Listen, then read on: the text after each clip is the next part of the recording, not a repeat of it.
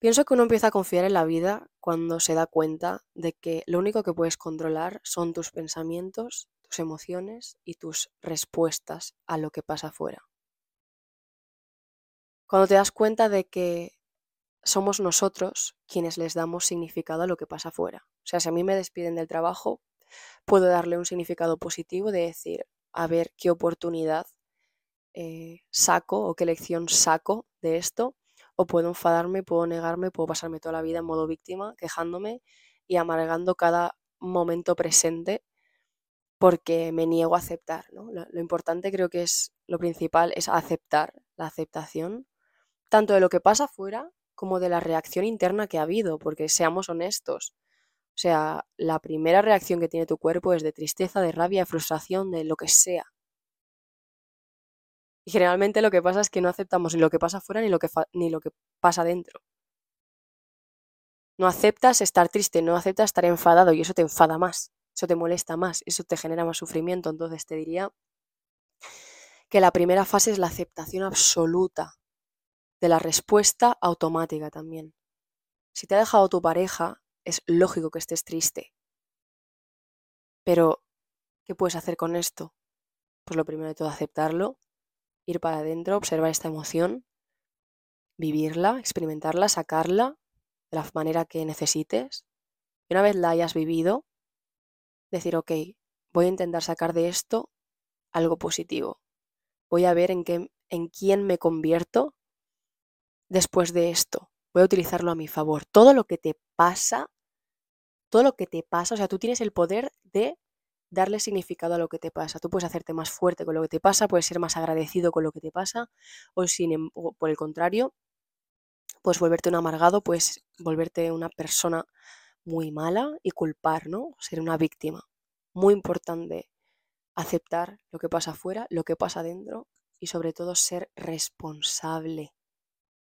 Ser responsable y decir, ok, depende de mí depende de mí. La vida puede ser una bendición si la vives con esa responsabilidad de, a partir de ahora voy a dejar de enfocarme en lo que pasa afuera y voy a empezar a enfocarme en lo que pasa dentro. Voy a dar lo mejor de mí en cada situación. Voy a tratar de dar lo mejor de mí. Y dar lo mejor de mí no es que me pasa una desgracia y me pongo a reír, sino pasa una desgracia, me observo, me siento así y navego esa emoción desde a ver qué puedo sacar de esta tristeza, a ver qué puedo sacar de este enfado, a ver qué puedo sacar de... Eso es responsabilidad, no es eh, intentar mantenerte feliz y contento todo el tiempo, no, eso no es ser responsable. En esta vida hemos, hemos venido, hemos venido a experimentar, no hemos venido a ser felices. Hemos venido a ser seres humanos y a experimentar emociones. Eh, y normalmente las emociones se vuelven algo negativo cuando las reprimimos, cuando las negamos, cuando no las aceptamos. Por eso te invito a que cada vez que tengas una reacción, tu cuerpo tenga una reacción de tristeza, de enfado, de frustración, de rabia, de lo que sea, observa, observa y crea espacio para esa emoción. Observa, acepta y sé responsable. Yo te diría que estas son las tres claves para confiar en la vida. ¿Y por qué confías en la vida? Pues porque dices, ok, o sea, absolutamente todo lo que pasa afuera, eh, pues voy, voy a, a, sacar lo mejor de ello y ya está, por eso confío. Por eso no tengo que asegurarme de que esto pase de X o de Y manera, porque sé que de algo me va a servir, porque sé que voy a utilizar esto para mi beneficio. Por eso suelto el control. Por eso me abro a ver qué tiene la vida para mí. Por eso dejo de querer que las cosas salgan de X manera.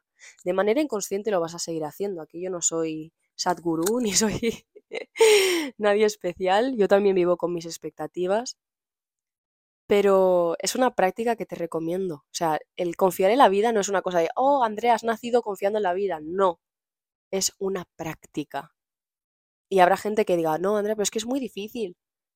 Claro que es difícil practicar esto, pero también es difícil vivir toda tu vida dándole a todo una connotación negativa, viviendo toda tu vida amargado, viviendo toda, toda tu vida frustrado y enfadado con lo que está pasando. Acepta lo que está pasando y utilízalo como una oportunidad para ir hacia adentro y descubrir, redescubrirte. O sea, estás aquí para, para ir hacia adentro, para sacarle el jugo, para volverte una mejor versión a través de todo lo que te pasa.